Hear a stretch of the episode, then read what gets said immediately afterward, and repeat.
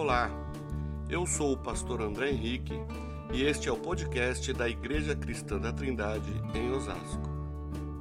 Mateus 5, versículo 4 diz assim: Bem-aventurados os que choram, pois serão consolados. Você já chorou hoje? Quantos já choraram hoje? Motivos para chorar não nos faltam, não é mesmo? Ainda mais nos dias em que estamos vivendo.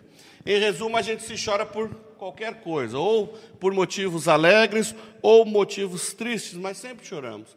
A mãe, acabamos de falar da Riba que teve bebezinho, a gente, é, eu penso na mãe. A mãe chora porque né, está grávida, o neném vai nascer, ela chora de alegria. O nenê chora porque saiu do conforto lá do, da barriga, do útero, o líquido amniótico sai para entrar o oxigênio, então gera toda uma confusão ali.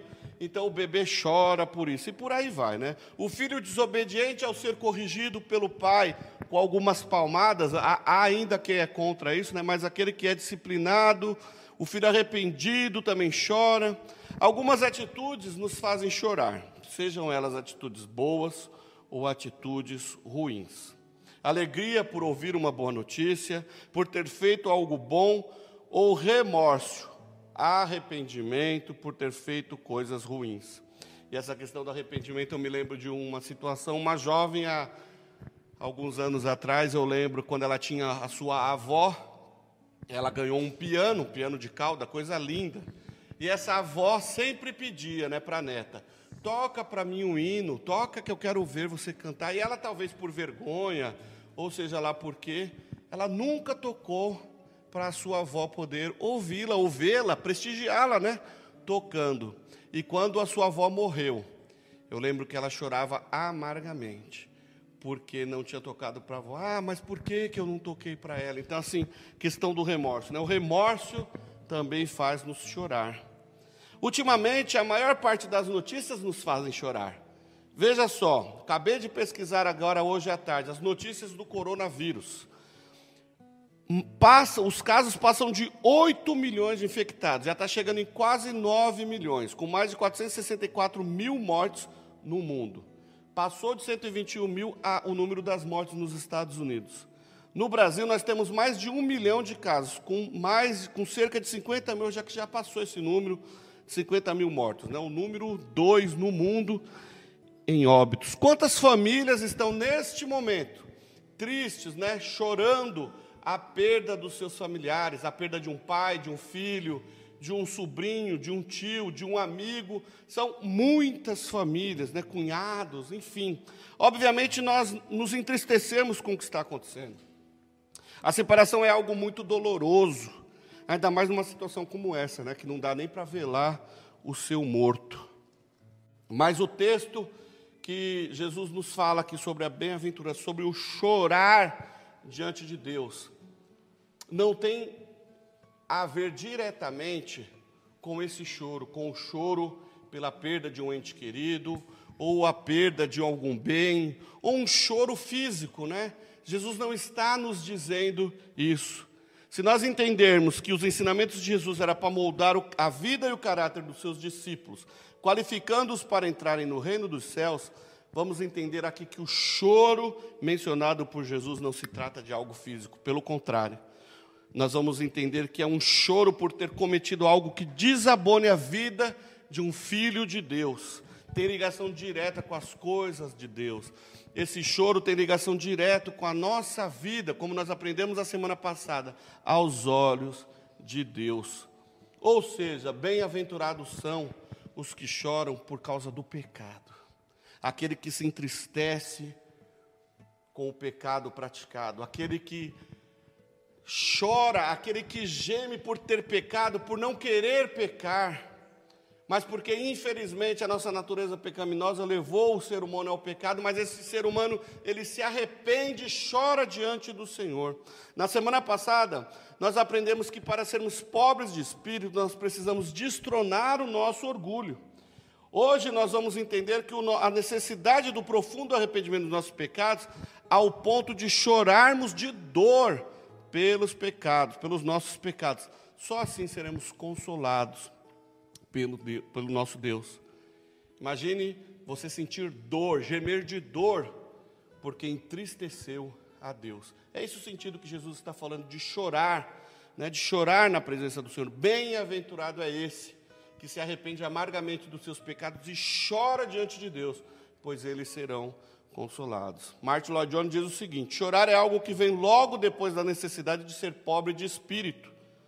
Quando percebemos que somos pobres de espírito e dependemos de Deus, começamos a chorar na presença de Deus, pois estamos confrontando a santidade de Jesus com os nossos pecados.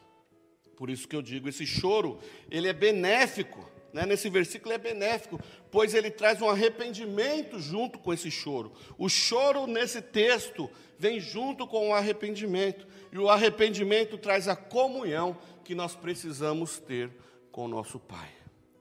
Partir disso, tendo esse conhecimento, é melhor chorarmos na presença de Deus do que um dia chorarmos no lago de fogo e enxofre. É melhor chorar agora na presença de Deus, arrependido dos nossos pecados, porque Ele nos dará consolo, Ele dá o perdão para o nosso pecado. Perceba a necessidade hoje em dia dessa bem-aventurança, até porque existem muitas pessoas que não choram mais na presença do Senhor.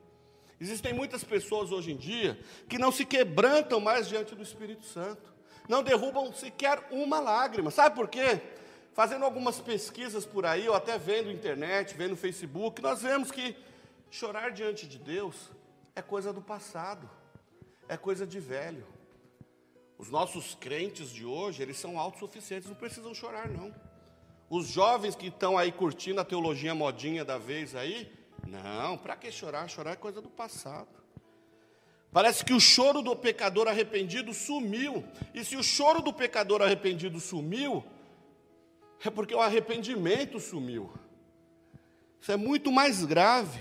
Parece que o choro, ao presenciar um milagre, uma manifestação de Deus, sumiu deixou, é, ah, veja bem, deixou de ser uma coisa normal. Eu sou de uma época e eu sei que meus pais, meus pastores são de épocas onde você ia no culto e você sentia a presença de Deus tão grande, tão forte, que era impossível você não ir às lágrimas, reconhecendo-se como miserável pecador diante da grandeza de Deus, você ia às lágrimas. Hoje a gente não vê mais isso não. As coisas estão tornando-se céticas, estão se tornando frias. Irmãos, precisamos aprender a valorizar as coisas que Deus faz nas nossas vidas. Deus não deixou de operar milagres, não. Embora a gente sabe que existe uma onda aí no nosso meio, principalmente aí entre os jovens, que acham que não existe dons, né, que os dons cessaram, que os milagres não acontecem mais, irmãos, os dons não cessaram. Deus continua operando sinais e maravilhas hoje. O que falta é intimidade com Deus, porque a intimidade com Deus é a que gera experiência com Deus. E quando você tem experiências com Deus, você vai ver que os dons não cessaram. E eu posso dizer para você: a Bíblia está aqui e não me deixa mentir. Os dons não cessaram. Deus continua operando hoje. E eu sei o que Deus fez na minha vida. Eu falo como quem viveu experiências e vivo experiências extraordinárias com o meu Deus. Por isso que eu posso afirmar para você: os dons não cessaram. Quando o homem tem uma verdadeira experiência com Deus, duvido que ele vai dizer que isso que os dons cessaram, né? Mas esse não é o nosso tema. Vamos voltar ao nosso choro. Chorar na presença de Deus, irmãos, é gratificante porque recebemos consolo. O coração quebrantado, o Senhor não vai desprezar. Veja lá Salmo 51, 17: os sacrifícios para Deus são o espírito quebrantado. Não são boas ações, não são bons comportamentos, não, não são nada disso, não são queimar animais por aí, não são dízimos, não são ofertas. O sacrifício para Deus é o seu coração quebrantado. É isso que que atrai a presença do Senhor sobre a sua vida. E o texto diz, né? A um coração quebrantado e contrito, Deus não desprezará. Aleluias. Encontramos na Bíblia dois tipos de tristeza: a tristeza segundo o mundo e a tristeza segundo Deus. Quero me basear aqui no texto lá de 2 Coríntios 7,10, quando Paulo está falando com a igreja de Corinto. Diz assim: Pois a tristeza, segundo a vontade de Deus, produz o arrependimento que conduz à salvação, o qual não traz remorso, mas a tristeza do mundo traz a morte. Pois a tristeza, segundo a vontade de Deus, produz o arrependimento que conduz à salvação, o qual não traz remorso, mas a tristeza do mundo traz a morte. Vamos começar a examinar esse versículo de trás para frente. A tristeza segundo a vontade do mundo. A tristeza que aqui, segundo Paulo, produz remorso e leva à morte. A mudança ou o remorso do mundo não produz mudança verdadeira. Por que não produz é, mudança verdadeira? Porque o remorso ele é, ele é a tristeza pelas consequências do pecado. Não é a tristeza pelo pecado, pelo ato do pecado em si. Né? Se não houver consequências, não haverá tristezas. Vou explicar isso melhor. Por exemplo, aquele que rouba, aquele que pega o troco escondido, aquele que faz um pequeno furto. Enquanto ele não for pego, ele vai continuar fazendo o mesmo, o, o mesmo, cometendo o mesmo delito. Por quê? Porque ele não está preocupado com o pecado, com o ato em si. Agora, se ele for pego, talvez ele se arrependa. Ele fala: Poxa vida, não deveria ter feito isso. Só que o verdadeiro arrependimento, a verdadeira tristeza segundo os olhos de Deus, é aquele que produz um verdadeiro arrependimento. Aquele que diz lá no fundo da alma: pequei, pequei contra o Senhor, eu profanei o meu relacionamento com Deus. O foco da dor do remorso é todo horizontal. Olha aqui, ó, é do mundo. É interessado no modo como o pecado afeta o nosso relacionamento com Deus. Portanto, assim que as consequências passam, o comportamento ruim surge. É, aquelas pessoas que são presos, né? um ladrão que foi preso, ele está lá, então a consequência do ato dele, a consequência do pecado dele é a prisão. Mas se não houve um arrependimento genuíno, o que, que acontece quando ele sai? Ele volta para o crime. É aí, é isso que nós vamos, que, nós, que, que o Senhor está nos ensinando. É que nós precisamos entender e verdadeiramente nos arrepender, porque como nós dissemos aqui, as bem-aventuranças, ela, ela molda o caráter do cristão, ela molda o caráter do crente. O coração que não fica enojado com o pecado é um coração que o pecado continua enraizado nele. O remorso tem tudo a ver com o nosso ego. Ah, eu sou injustiçado. Tadinho de mim. A minha vida está em frangalhos. O meu coração é só lágrimas. Irmãos, Tire o ego de cena. Lembre-se o que nós aprendemos na semana passada, que precisamos destronar o nosso ego, sendo pobre em espírito para podermos enxergar com clareza a, a, a, as coisas de Deus para as nossas vidas. Por exemplo, nós podemos verdadeiramente nos arrepender quando destronamos o nosso ego. Um outro ponto, a tristeza segundo Deus, segundo a vontade de Deus. No mesmo, no mesmo texto que lemos, 2 Coríntios 7, 10. A tristeza, segundo a vontade de Deus, produz o arrependimento que conduz à salvação. É a tristeza do arrependimento que leva à salvação, provém da convicção pelo Espírito Santo. Nenhuma tristeza do tipo que Deus deseja pode ser produzida pelo homem por conta própria.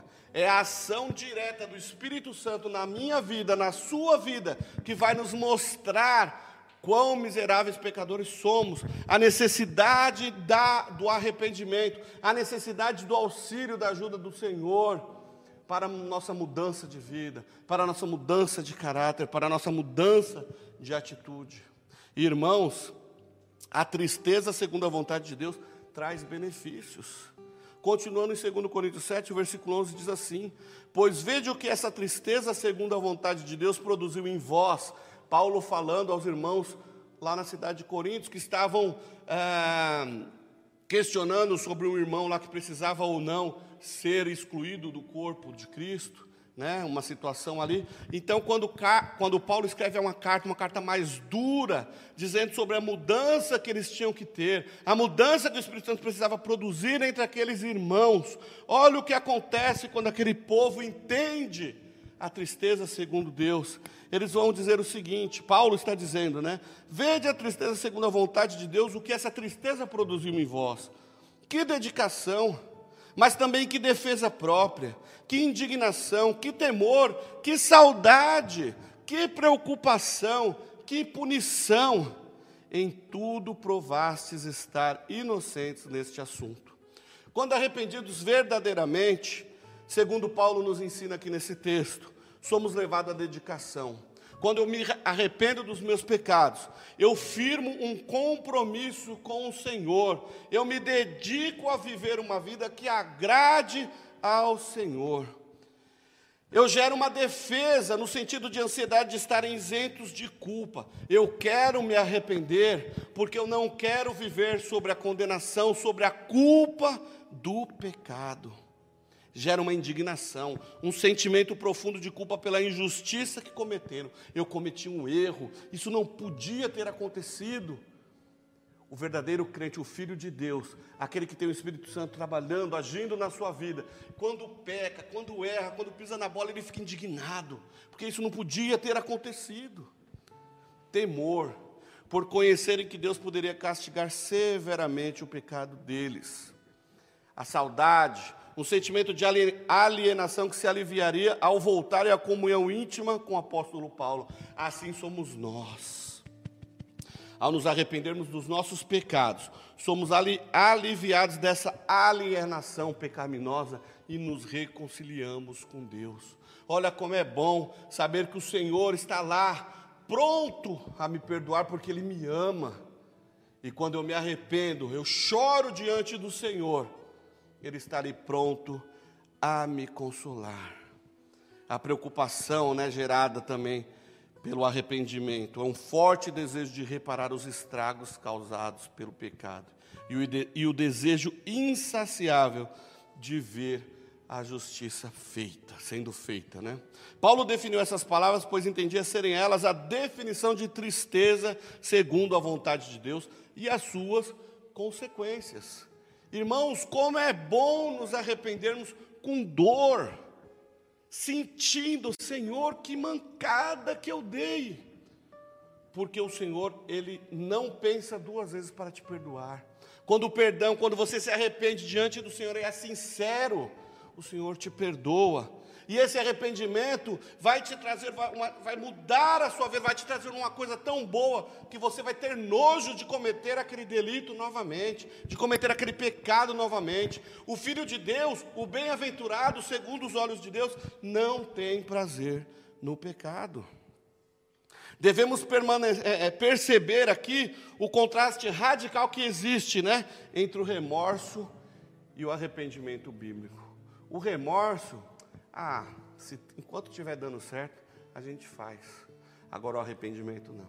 Eu errei. Eu não vou fazer mais. Ainda que o meu erro aqui tenha dado certo, o meu suborno aqui, a minha propina aqui, isso está errado. Diante do Senhor, isso está errado. Davi, ele entendeu muito bem isso lá no Salmo 51, né? Compadece-te de mim, ó Deus. Tem misericórdia de mim, homem miserável, pecador que eu sou, ó Deus.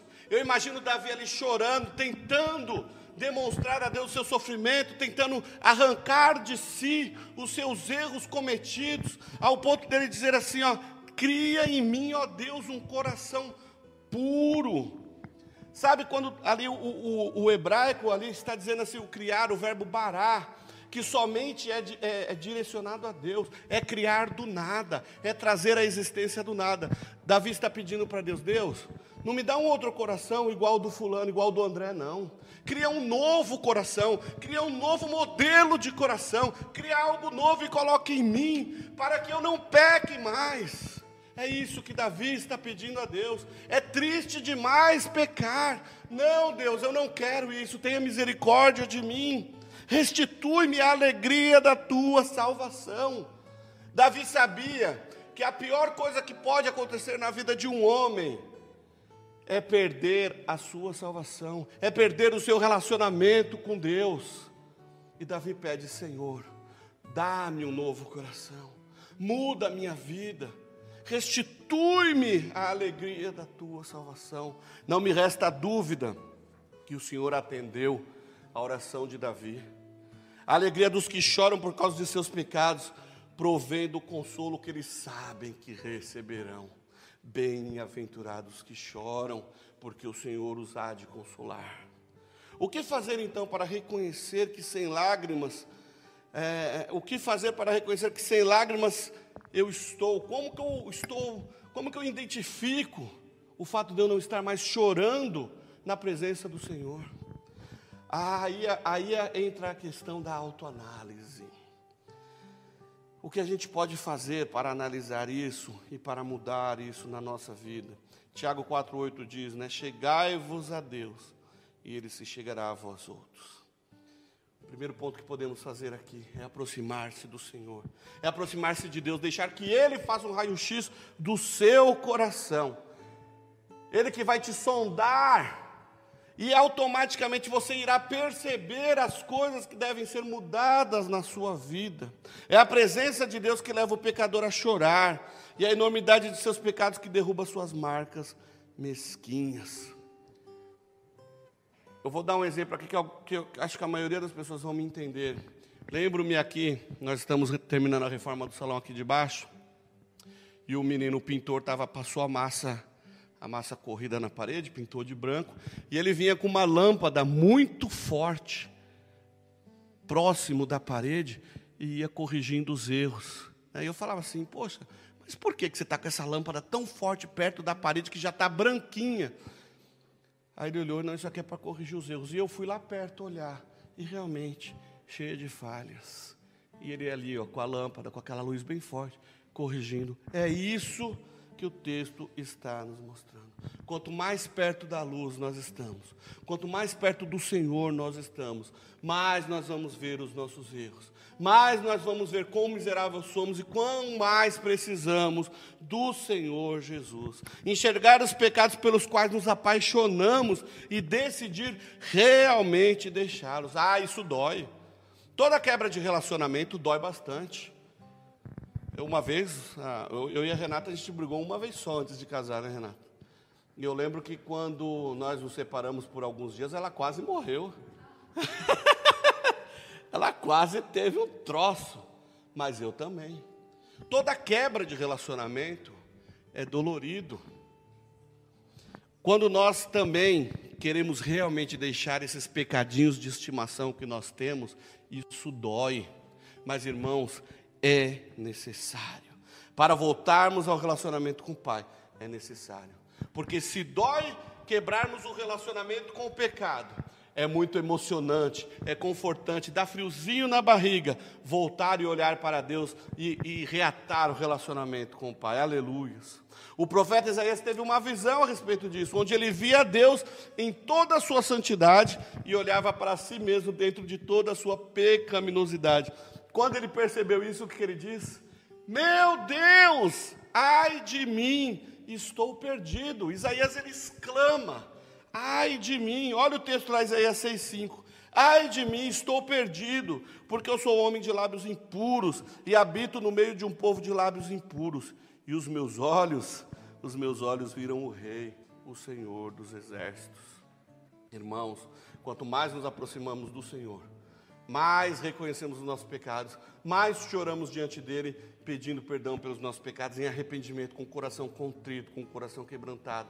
Então, se você está distante do Senhor, se você tem prazer em viver no pecado, volte-se, corra para o Senhor e largue esse relacionamento. Rogue a Deus por um avivamento, mas um avivamento de verdade, sabe? Aquele avivamento que vai causar impacto na sua vida, que vai transformar a sua vida, e a sua vida irá transformar a sua família, que por sua vez irá transformar a sua rua, transformará a sua comunidade. Olha isso, através da sua vida, O mundo pode ser chacoalhado por causa da presença de Deus na sua vida. Foi assim no passado, foi assim com o rei Josias, foi assim com o rei Asa, foi assim com Pedro lá em Atos 2, foi assim lá na Inglaterra, foi assim em vários lugares, na Rua Azusa, em tantos lugares que nós vimos. O avivamento começou com o quebrantamento de coração, com o povo orando, buscando a Deus, confessando pecados, se arrependendo de seus pecados. O Senhor vem.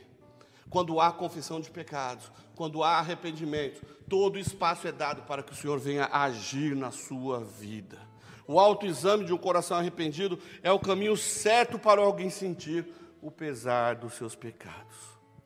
Tomás de Kempis ele diz o seguinte: quanto mais cuidadosamente um santo examina a si mesmo, tanto mais fica triste. O motivo para nossa justa aflição e remorso são nossas faltas e pecados. A esperança e a bem-aventurança do perdão nos animam a nos, animar, a nos examinar de modo mais profundo, de um modo mais íntimo. Sabe por quê? Porque a consolação do Espírito Santo é a nossa garantia de um galardão. Examine-se, pois, o homem a si mesmo. Não é eu examinar o outro, não. É eu me autoexaminar e ver como eu preciso do Senhor. Bem-aventurados que choram, porque eles serão consolados. Olha, bem-aventurado, olha como é bom poder contemplar a glória do Senhor Jesus no espelho da palavra. Aquele que chora diante do Senhor, ele pode entender e olhar-se no espelho. Aquele que está limpo, puro, ele pode olhar-se no espelho como se estivesse vendo o próprio Senhor. Olha o que diz lá 2 Coríntios 3,18. Mas todos nós, com o rosto descoberto, refletindo como um espelho a glória do Senhor, somos transformados de glória em glória na mesma imagem que vem do Espírito Santo do Senhor. Aleluias. O galardão desta contemplação é a transformação de glória em glória. Na medida em que eu o adoro, mais cresce em mim na sua luz a imagem do Senhor Jesus. Quanto mais eu me aproximo do Senhor, ele me enxerga, sabe por quê? Porque é por causa do sangue de Jesus que o nosso Deus nos vê. Ele nos olha pelo sangue do Senhor. Quando nos entristecemos por conta dos nossos pecados, Ele está ali apto, pronto para nos consolar. Um outro ponto, irmãos: buscar sinceramente da parte do Senhor compaixão mais profunda diante dos sofrimentos provocados pelos pecados e atrocidades cometidas pelos homens. Hoje nós não choramos mais pela nossa cidade. Nós não choramos mais pelo nosso Brasil. Nós entramos em discussões políticas, discussões partidárias, discussões religiosas, qualquer tipo de, de, de, discussão, mas nós não paramos para orar pela nossa nação, orar pelo nosso município, orar pela nossa cidade, chorar pela nossa cidade. Lembre-se, Jesus, o nosso maior exemplo, ele contemplou Jerusalém pra, quando estava para ser destruído, ele chorou. Jesus chorou ao contemplar a cidade de Jerusalém marcada para a destruição. Se Deus derramar o seu coração em nosso coração, o nosso comodismo chegará ao fim. Aquele que se arrepende dos seus pecados, ele começa a trabalhar, a agir para que outros também se arrependam, para que outros também tenham as suas experiências com o Senhor. O homem arrependido dos seus pecados, ele fica tão feliz pelo seu relacionamento com Deus, que nada o impede, onde ele está, ele está anunciando Jesus. Nada impede essa alegria. Onde ele está, ele está vendo Jesus. Aonde ele está, ele está mostrando Jesus. Aonde ele está, ele está vivendo Jesus. Ele está ensinando sobre Jesus, vivendo. Ele quer que todos vejam como são pecadores, arrependam-se e vão para os céus. Quantos têm chorado por sua cidade hoje? A vinda do Espírito Santo, daquele que soluciona os problemas mais graves produz compaixão. A vinda do Espírito Santo sobre as nossas vidas produz compaixão e estimula a oração. Sendo o Espírito Santo a fonte de compaixão por aqueles que sofrem, pode-se esperar que haja lágrimas onde ele agir poderosamente. Se eu e você, a igreja, formos cheios do Espírito Santo, derramaremos bálsamos nas feridas da população. Essa semana nós tivemos aqui essa ação, muita gente passou por aqui, muita gente aflita, muita gente pedindo oração. E a igreja estava aqui, pela misericórdia de Deus, estava aqui a igreja do Senhor, para ser bálsamo na vida dessa população. Não foi nós que estávamos aqui, não, era o Espírito Santo do Senhor. Não éramos nós aqui, era o Espírito do Senhor agindo aqui. Irmãos, uma hora nós vamos fazer um culto e a gente vai tentar descobrir as pessoas, mas quantos testemunhos nós vimos aqui, nós ouvimos aqui. Sabe por quê, irmãos? Porque o Espírito Santo de Deus está neste lugar. O Espírito Santo de Deus está sobre esta igreja. O Espírito Santo de Deus está sobre essas vidas que aqui estão.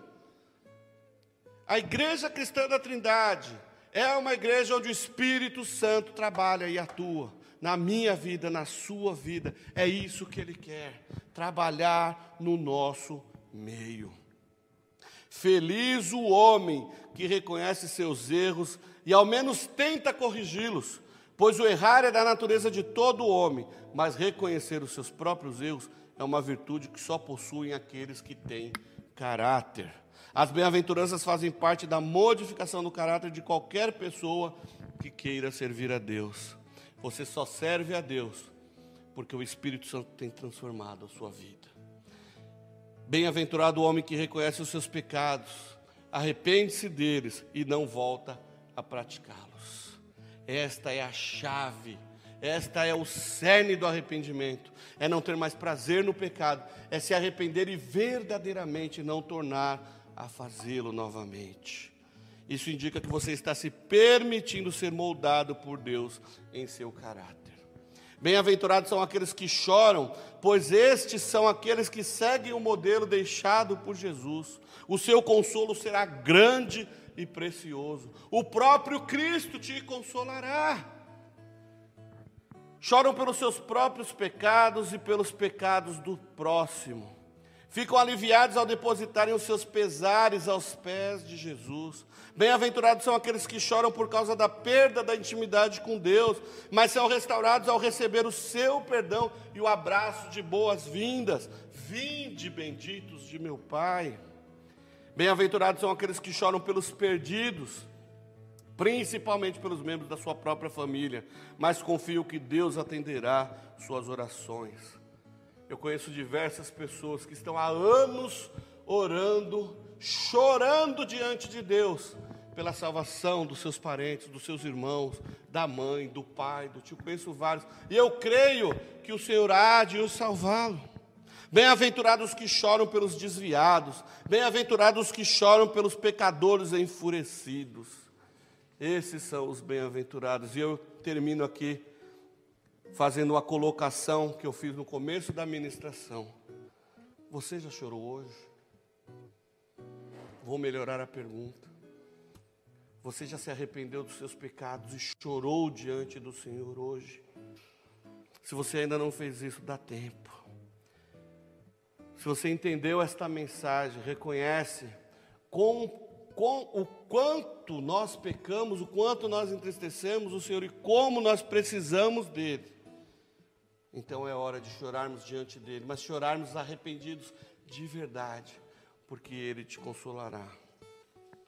Querido, chore diante do Senhor agora, ainda dá tempo.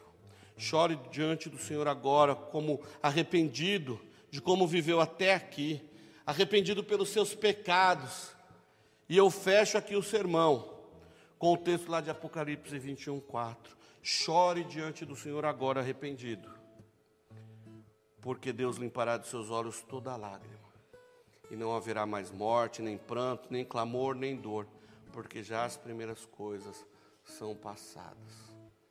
Bem-aventurados que choram, porque Deus os consolará.